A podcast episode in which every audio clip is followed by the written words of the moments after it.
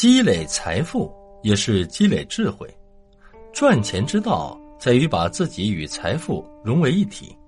理财一点都不重要，重要的是把自己当钱使。一九八二年二月，苹果公司推出麦金电脑，其独特之处是，操作者与电脑沟通的不是以往的文字、数字及标点符号，而是图形。这种产品打破了各国文字界限，微软马上与其合作开发视窗软件，这样。微软就把苹果的图形界面应用于 Windows 操作系统，人们终于认识了微软，承认了比尔盖茨的价值。一九八六年三月十三日上午，微软公司的股票第一次在纽约上市，开盘价为二十五点七五美元，一天下来成交三百六十万股，收盘时为二十七点七五美元。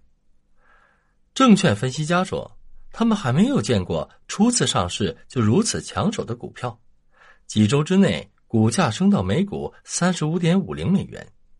一九八七年三月，微软的股价高达每股九十点七五美元，而且还在继续增长。时至今日，比尔盖茨已成为财富的代名词。二零零三年春天，比尔盖茨的北京之行充分的展示了他的首富风度。极大的激励了中国的企业家，长袖善舞，多才善鼓。如何才能使事业大吉大利、只赚不赔？永远大吉大利是不可能的，整体上顺利就不错了。永远只赚不赔是不可能的，但可以做到赚多赔少。要想大吉大利，就必须让自己的运气好起来。